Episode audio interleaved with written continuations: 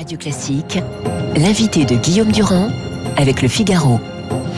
D'abord, bienvenue Clément Beaune. Euh, nous sommes ravis de vous accueillir. Je disais, euh, euh, nous avons choisi cette méthode, hein, contrairement évidemment aux Israéliens qui ne sont pas dans l'Union européenne ou d'autres pays, qui est celle de, la méthode européenne. Vous avez beaucoup de gens qui considèrent qu'on s'est enfermé dans une posture qui évidemment nous empêche d'avoir des négociations privilégiées. Peut-on savoir ce matin pourquoi le président de la République a choisi cette méthode? Parce que je suis convaincu, on est convaincu qu'elle est efficace voudrais, vous l'avez dit, il y a beaucoup de questions, essayer d'en dire quelques mots. On a commencé au mois de juin à avoir une négociation. Quand je dis on, c'était à l'époque la France, l'Allemagne, puis deux autres pays, l'Italie, les Pays-Bas, ceux qui étaient sans doute les plus engagés parce qu'ils ont des capacités industrielles, des liens avec des laboratoires pharmaceutiques euh, historiques, à négocier mmh. l'accès à des vaccins. Donc il n'y a pas eu, contrairement à ce qu'on dit, une forme de réveil tardif a commencé tôt. Et quand cette négociation a été avancée, on s'est dit c'était mieux de l'européaniser avec tous les pays de l'Union européenne.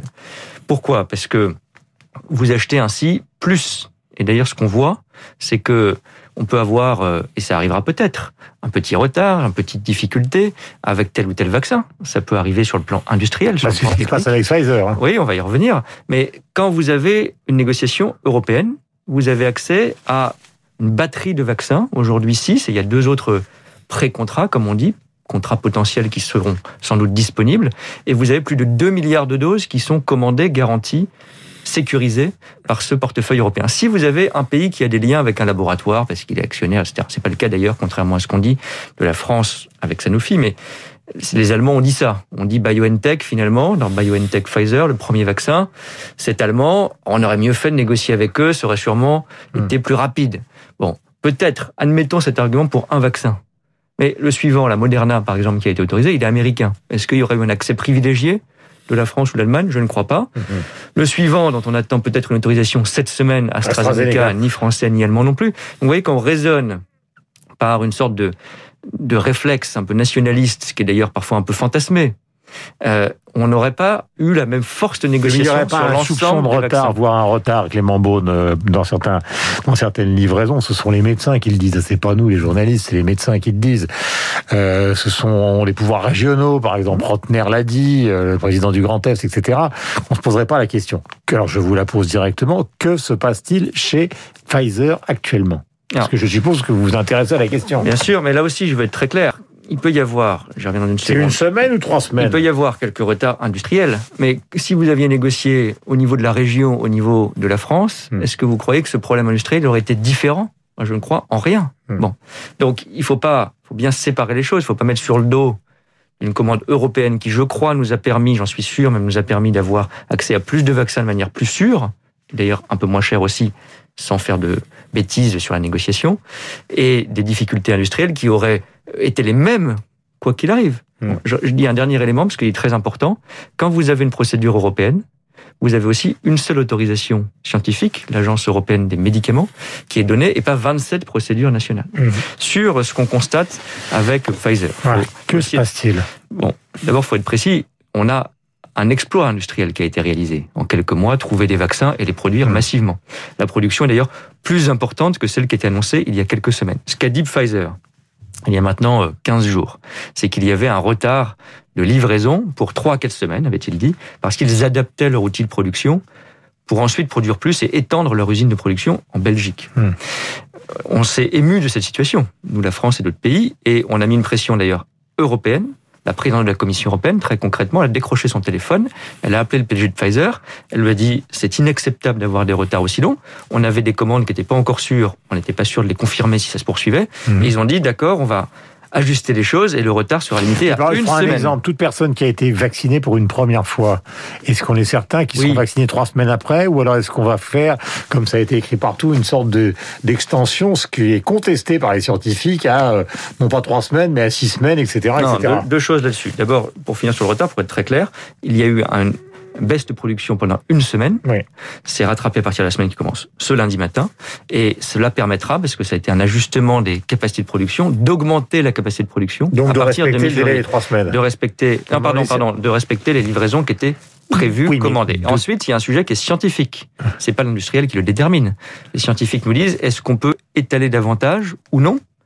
L'espacement, les deux doses, hein, Mhm. les, les- les dates entre la première et la, Et deuxième vaccination. est- Ils nous disent, c'est pas Pfizer hein, qui l'a dit, ce sont les scientifiques. Bah, c'est. Pfizer qui l'avait recommandé au départ. hein. Oui, mais c'est pas Pfizer qui le décide. Ça, c'est très important parce que c'est pas commandé par l'industriel. Il faut qu'il y ait évidemment une autorité, un avis scientifique.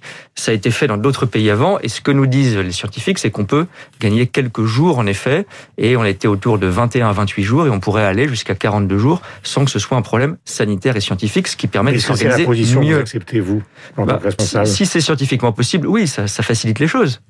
Ça facilite les choses. Hum. Mais je le dis aussi, tous les rendez-vous qui ont été pris, le ministre de la Santé l'a rappelé, tous les rendez-vous qui ont été pris pour une vaccination, Mhm. quand vous avez la première dose et que vous avez un rendez-vous pour la seconde, la deuxième dose, elle est sécurisée. Elle est là. Mhm. On n'attend pas, on joue pas aux apprentis sorciers avec ça. Euh, tout à l'heure, je vous disais, enfin, je, je suggérais cette question, mais elle est importante pour beaucoup de gens qui nous écoutent. Alors, ça a été commandé au niveau européen, mais Oui. en fait, on ne sait pas très bien ce qu'on a commandé. Alors, les gens voient évidemment, peut-être, vous allez me dire, au- autour du petit bout de leur propre lorgnette, mais la France, dans cette affaire européenne, on a commandé combien de Pfizer, combien de Moderna, combien d'AstraZeneca, combien de Sanofi? Non, pardon, c'est clair. On a commandé au niveau européen 2,3 milli- 2,3 milliards de Ça, on doses. sait. C'est la somme, pour être précis, de six contrats avec six laboratoires différents. Ça, c'est garanti, c'est sécurisé, il y a un engagement juridique et les livraisons ont commencé. Pour deux vaccins, ceux qui sont autorisés, Pfizer Et on en prend Moderna. 15%, Nous, on en prend- 200 millions. Nous, on en prend 15%, c'est même un peu plus. Si vous prenez 15% de 2 milliards 3, ça fait un peu plus de 250 millions de doses pour la France. Mhm. Donc vous voyez qu'au total, pour la population, on a largement de quoi faire. Maintenant, la question, c'est que ça arrive le plus vite possible. Et ça, c'est un enjeu de production. Donc c'est clair, c'est au prorata de la population. 2,3 milliards, Mhm. un peu plus de 250 millions de Mais doses lesquels? pour la France. Sur ces six vaccins, pour l'instant, il faut aussi qu'ils soient autorisés scientifiquement. Il y en a deux qui sont autorisés. Le ministère de la Santé a indiqué hier soir les chiffres. hein. C'est transparent et c'est même indiqué par région et par département. Nous avons reçu en France près de 2 millions de doses sur les deux premiers vaccins autorisés, Pfizer BioNTech d'une part, Moderna d'autre part. Et les autres, c'est AstraZeneca Le troisième qui sera, c'est AstraZeneca, dont on espère l'autorisation par euh, l'autorité européenne des médicaments cette semaine. Mhm. Il a déposé son dossier, on attend l'autorisation scientifique. C'est euh, Sanofi qui s'en nous viendra plus tard, on le sait, puisqu'il y a eu quelques difficultés euh, Et au qui moins fin viendra comme vaccin ou comme, euh, j'allais dire, euh, palliatif Parce qu'on a, on, a, on a beaucoup dit justement que les autorités politiques souhaitaient que Sanofi, puisque ça marche pas, bah, ils n'ont qu'à produire du Pfizer. Là aussi, c'est deux sujets différents, hein, pour être complet, puisque vous m'y invitez. Les six vaccins avec lesquels on a des contrats, ce sont les deux premiers qui sont autorisés, Pfizer, Mhm. BioNTech, Moderna. AstraZeneca qui arrive, un vaccin avec lequel nous avons un contrat pas encore autorisé qui s'appelle CureVac, euh, un autre qui est euh, du Johnson Johnson, Janssen, une Mhm. filiale européenne, et Sanofi. Ce que qu'on dit, c'est que pour Sanofi, puisqu'il n'y aura pas la production de son propre vaccin tout de suite, on Mhm. pourrait utiliser les capacités de production, ce qui a un intérêt collectif, pour produire d'autres vaccins en attendant. Et c'est ce que la ministre de l'Industrie euh, essaye de faire cette semaine. Et on pourrait avoir deux vaccins non Sanofi qui seraient en partie produits par les usines de Sanofi Je voudrais terminer sur la vaccination. Nous sommes en direct avec Clément Beaune. Après, nous parlerons évidemment du confinement. Véran dit euh, 57 millions de vaccinés en juillet, 70 millions sur toute la population à la fin du mois d'août. Delfrécy, euh, c'était tout à l'heure, euh, ou plutôt hier soir chez nos amis de BFM TV. Euh, nous arriverons 40 à 40% de la population à la fin de l'été, pas plus. C'est quand même un gap énorme. Ouais, moi, pour être très franc, je pense qu'il ne faut pas euh, ajouter tous les jours des chiffres aux chiffres. Ça crée de la confusion. Ça, vous avez raison de le dire, oui. Oui, mais Vous écoutez, vous rendez compte que pensez les gens mais bien sûr, c'est pour ça que moi, je ne vais pas en mettre dans la nature euh, comme ça. Il y a c'est pas ma forcément un des deux qui dit n'importe quoi. Écoutez, moi je pense que la bonne, pra- la bonne pratique dans la République, c'est qu'il y ait des conseillers scientifiques qui conseillent et puis un ministre de la Santé qui porte la parole publique. Sur ce sujet, ça doit être le ministre de la Santé. S'il y a des nouvelles informations ou des incertitudes, le ministre de la Santé les précisera. Il fait une conférence de presse chaque semaine. Euh, Ce n'est pas à chacun de mettre un autre chiffre dans le débat public. Donc Je vous que- considérez, puisque vous êtes membre du gouvernement, que le chiffre de 70 millions à la fin du mois d'août reste le bon je chiffre considère que c'est Olivier Véran qui précisera les choses cette semaine dans sa conférence de presse comme il le fait régulièrement. Question, est-ce qu'il va y avoir un reconfinement? Est-ce qu'il sera annoncé par le président de la République à la télévision, comme l'a dit Guillaume Tabar il y a quelques instants? La seule réponse honnête, c'est que je ne le sais pas. Parce que on Enfin, l'a Vous en doutez un peu quand même. Non, écoutez, je veux pas, mais je veux pas faire moi un pronostic comme on les fait dans les conversations Non, non, mais c'est pas une question de pronostic, vous êtes Non. ministre. Oui, mais ça n'est pas encore décidé.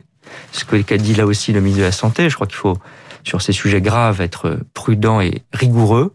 Le ministre de la Santé a dit au journal télévisé en fin de semaine, que nous étudions, on les aura mardi et mercredi, les impacts, c'est comme ça que ça fonctionne, c'est pas au hasard, du couvre-feu, qui a été étendu, euh, ça fera maintenant 15 jours au niveau national, mi-janvier, et en fonction de son impact sur la situation sanitaire, est-ce que ça permet de casser mmh. la courbe, de maîtriser mieux l'épidémie, on prendra ou pas des mesures supplémentaires. Mais Tous les journaux, je fais le bruit des journaux parce que sais, mais... la radio parle de reconfinement. Mais je sais, mais je crois qu'il y a des hypothèses, et c'est normal que la presse en fasse état, mais il n'y a pas de décision à cette heure, mhm. et c'est certainement pas à moi de me lancer dans une, un pronostic, parce que ça, c'est pas Est-ce que vous considérez, par exemple, qu'il faut euh, prolonger les vacances, euh, peut-être fermer les écoles? Parce que s'il y a des variants, euh, ça paraît faire partie du séquençage. On n'est pas très très bon dans le domaine du séquençage. Mais s'il y a une proportion importante de variants, les variants quand même touchent les enfants.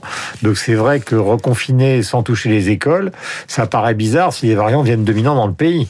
Écoutez, là encore, on n'a pas pris de décision. Je veux dire d'ailleurs sur les variants, il y a des mesures qui ont d'ores et déjà été prises pour hmm. ralentir la circulation ça n'empêche pas à 100% la circulation, mais pour mmh. ralentir la circulation, ce sont les contrôles aux frontières. Ça, je m'en occupe directement. Mmh. Je peux vous le dire, on n'a pas traîné. On a pris des mesures pour les frontières hors Europe le 18 janvier, fermées, test PCR pour les quelques cas autorisés avant de venir, et maintenant, mmh. depuis hier, pour les voyages intra-européens. Est-ce qu'il faut des mesures supplémentaires? C'est ça qui sera décidé cette semaine. Je tiens à dire sur les écoles que la France est le pays, le pays en Europe, peut-être dans le monde, mais en Europe de manière certaine, qui a laissé le plus ouvert ses écoles.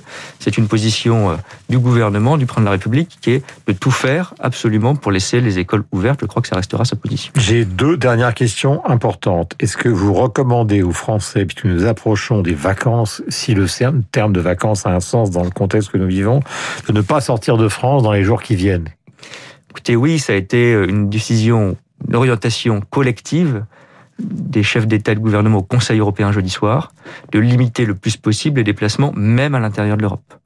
Donc quand il y a une raison professionnelle impérative, un motif familial impératif, quand vous êtes un frontalier, vous vivez en Moselle, vous allez travailler au Luxembourg, vous voyagez pas, vous travaillez. Hmm. Cela, on les empêche pas de passer, on leur demande pas un test toutes les deux heures ou tous les jours. Mais sinon, on interdit ou on suggère Non, on n'interdit pas, parce que euh, d'abord, il y a des mesures, test PCR quand vous prenez l'avion, même en Europe. Euh, mais on recommande très fortement de ne pas faire des déplacements touristiques qui ne sont pas impératifs aujourd'hui au sein de l'Union européenne. Dernière question, elle est importante. Premier contact hier soir entre, et vous êtes diplomate, euh, première conversation hier soir entre Joe Biden et le président de la République. Que se sont-ils dit? Écoutez, ils ont parlé euh, une heure, euh, donc c'était une longue conversation. Il semble que c'est la première conversation euh, du président américain nouvellement installé avec un leader européen. Et à travers vous, c'est aussi le premier commentaire du gouvernement ce matin. Oui, et je crois que c'était important de montrer que la France était très engagée dans cette nouvelle relation transatlantique. Le président a été encore une fois le premier chef d'État européen à discuter avec le président Biden pour montrer que ce qu'on défend au niveau européen, c'est-à-dire plus d'autonomie, plus d'indépendance, plus de souveraineté, comme on dit pour l'Europe, ça n'est pas contre les États-Unis. On a besoin d'une relation américaine plus forte sur le climat, sur l'OMS. Tout ça a été euh, les premiers sujets à l'ordre du jour de leur discussion pour que les Américains ça a été les premières décisions de Joe Biden, reviennent dans ces accords ou ces organisations euh, internationales, mhm. et qu'on coopère mieux aussi sur les crises internationales. On le voit avec la Turquie, avec l'Iran. S'il n'y a pas de coopération... Il y a un grand changement avec Trump, mais il y a aussi peut-être un changement avec Obama, dont Biden était vice-président, parce que le moins qu'on puisse dire, c'est qu'Obama, il n'était pas très très pro.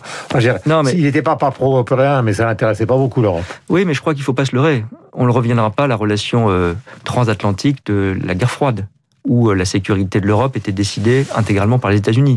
Les Américains, de plus en plus, Biden ou pas Biden, ils demanderont à l'Europe de faire des efforts, c'est normal. En revanche, il y a d'autres sujets sur lesquels je pense qu'on peut coopérer beaucoup plus, la relation avec la Chine, le climat, l'Organisation mondiale de la santé, qui a un vrai besoin de réforme. Tout ça, on ne peut le faire que Europe et États-Unis ensemble, parce qu'au fond, on a quand même des taxes, par exemple, parce que c'est un gros sujet. Exactement, les taxes commerciales. Et là, je crois que le préalable à une bonne relation, c'est que les Américains Est-ce que Biden lui a dit oui, on va baisser les taxes il n'a pas, il n'a pas encore euh, dit oui à ce point. Mais, ça a été évoqué. Mais je crois que ça a été évoqué et ce sera évoqué dans les contacts entre euh, notre ministre du Commerce et notre ministre de l'économie avec les Américains dans les prochains jours. Merci beaucoup. Clément Beaune, chargé des affaires européennes donc au gouvernement dans un contexte que vous connaissez qui est important. Il est 8h28. Voici donc